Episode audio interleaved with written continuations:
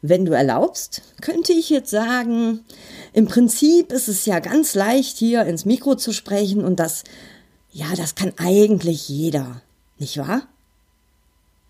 Ja, doch so würde ich ja in alle möglichen sprachlichen Fallen tappen.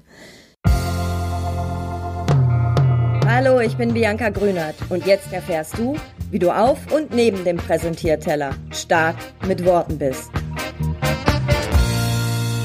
Hallo in dieser neuen Podcast-Folge, in der es um fünf sprachliche Fallen geht, in die nur Weicheier tappen.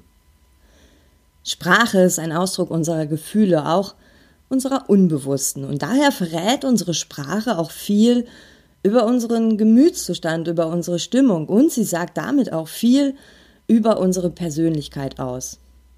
Sprache wirkt und unsere Worte wirken immer. Unsere Worte hinterlassen eine Wirkung. Ja, mal eine starke, mal jedoch auch eine schwächende, eine unsouveräne. In dieser Podcast-Folge spreche ich einmal über die, die unsere Wirkung killen, die uns als Weicheier dastehen lassen. Ich gehe jetzt auf fünf sprachliche Fallen ein, die echte Souveränitätskiller sind. Denn nur mit starken Formulierungen stärkst du automatisch auch deine Glaubwürdigkeit, wenn du bei Kunden auftrittst zum Beispiel. Und somit wächst auch gleichsam deine Überzeugungsstärke. Hey, und das ist ein Prozess, den du, den ich, den wir alle lernen können. Machen wir uns also jetzt im ersten Schritt einmal zusammen bewusst, wo es denn diese Souveränitätskiller gibt, wo sie, ähm, wo sie sich einschleichen in unsere Sprache, in unsere Worte. Die erste sprachliche Falle ist das Kleinmachen. Da sagen wir manchmal sowas, ach, das war ganz schnell gemacht, das war doch ganz easy oder das war ganz leicht. Wenn etwas gut war, dann sag es doch auch und vermeide deine Leistung oder das, was du getan hast, ähm, vor anderen klein zu reden, indem du dich schon mit deinen Worten sprachlich klein machst. Das war gut, Punkt. Ganz gleich, ob du ähm, als Beschreibung deiner eigenen Arbeit oder die Reaktion auf ein Kompliment diesen Weichmacher benutzt. Falsche Bescheidenheit führt nämlich dazu, dass du dein Licht so unter den Scheffel stellst und damit deine eigene Leistung herabwürdigst. Ich habe noch ein Beispiel. Höre ich manchmal. Ich habe zufällig davon erfahren, oder sowas wie, ich bin da so reingerutscht, ich hatte Glück. Hey, da ist kein Wort von eigener, eigener Initiative drin, aber auch nicht von Kompetenz oder von Zielstrebigkeit. Manchmal höre ich auch sowas wie, ich bin damit nicht so ganz glücklich. Zu diesem Kleinmachen, zu dieser ersten sprachlichen Falle, zähle ich auch sowas wie Verniedlichungen so Verniedlichungen lassen dich zwar liebenswürdig erscheinen und das ist bestimmt auch manchmal angebracht. Sie sind aber ungünstig, wenn du über, gerade dann überzeugend wirken möchtest, denn sie verharmlosen deinen Satz und schwächen die Stärke deiner Aussage ab. Weichmacher, sprachliche Falle, Souveränitätskiller Nummer zwei sind Füllsel oder abschwächende Formulierungen, wie es die Literatur sagt. Das ist sowas wie eigentlich, vielleicht, relativ, im Prinzip.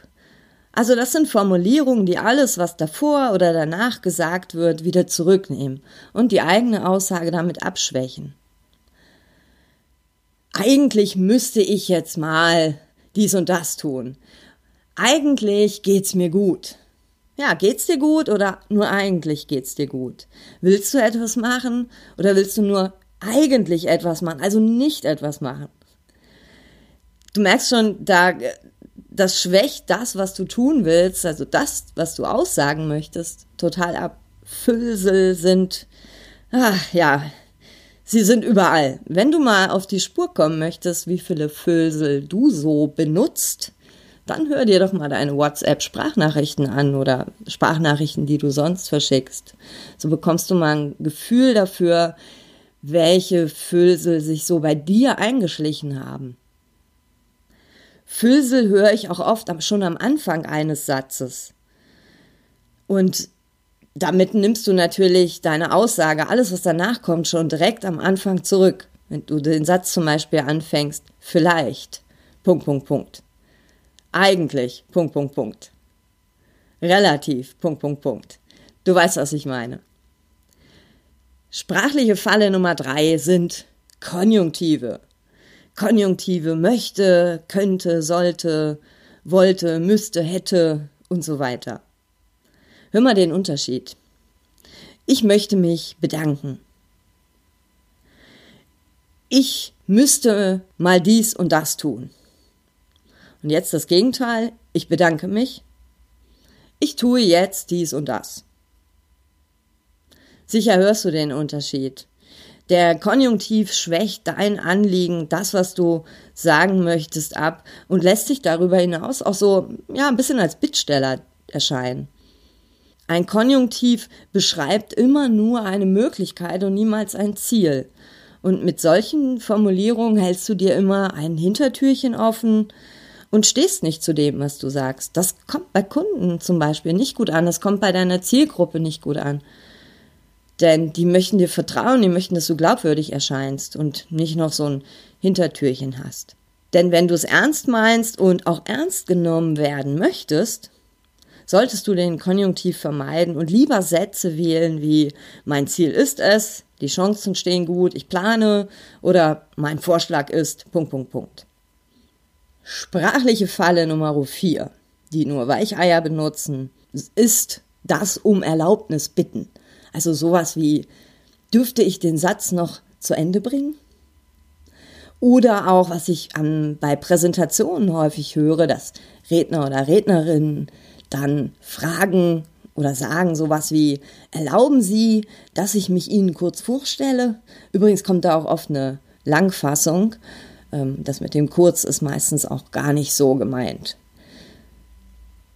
Als Beispiel sage doch stattdessen zunächst ein paar Sätze zu mir oder sage, falls dir jemand ins Wort fällt und du deinen Satz zu Ende bringen möchtest, einfach ganz und klar, stopp, ich führe meine Gedanken noch zu Ende aus, noch zwei Sätze, dann können sie sagen oder kannst du sagen, was du sagen möchtest.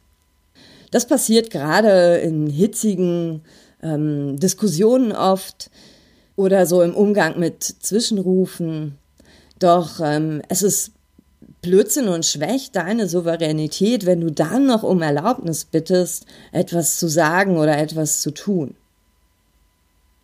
Sprachliche Falle Nummer 5.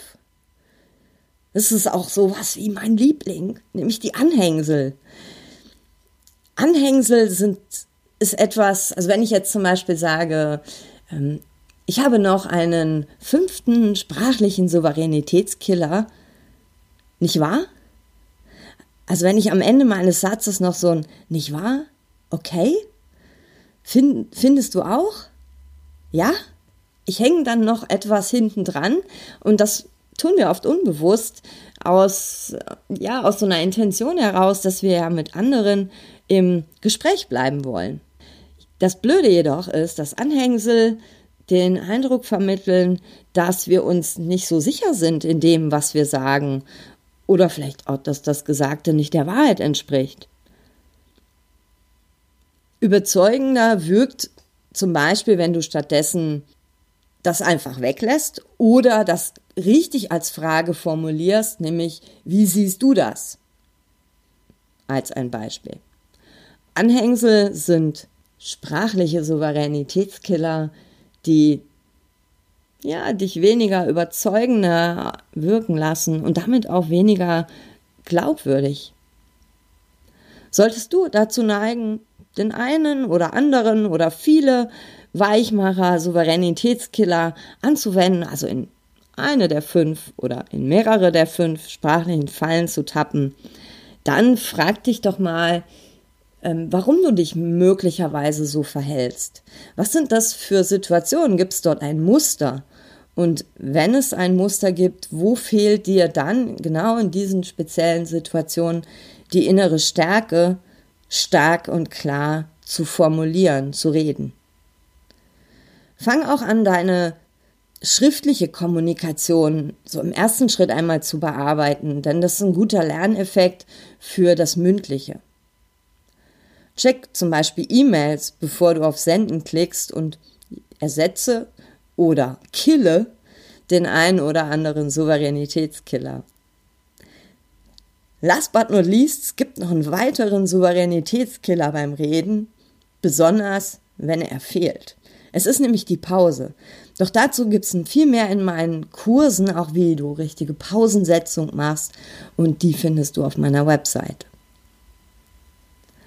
Wenn du erlaubst, könnte ich jetzt sagen, im Prinzip ist es ja ganz leicht, hier ins Mikro zu sprechen und das, ja, das kann eigentlich jeder, nicht wahr? Ja, doch so würde ich ja in alle möglichen sprachlichen Fallen tappen. Deswegen sage ich lieber, das hat mir jetzt Spaß gemacht, wenn du dich gut mit Worten ausdrücken willst, damit du bei deiner Zielgruppe besser verstanden wirst und sie dir auch deine Kompetenz abnehmen, weil du im sprachlichen Ausdruck viel überzeugender bist, dann melde dich doch gern bei mir. Bis bald, alles Liebe, Bianca.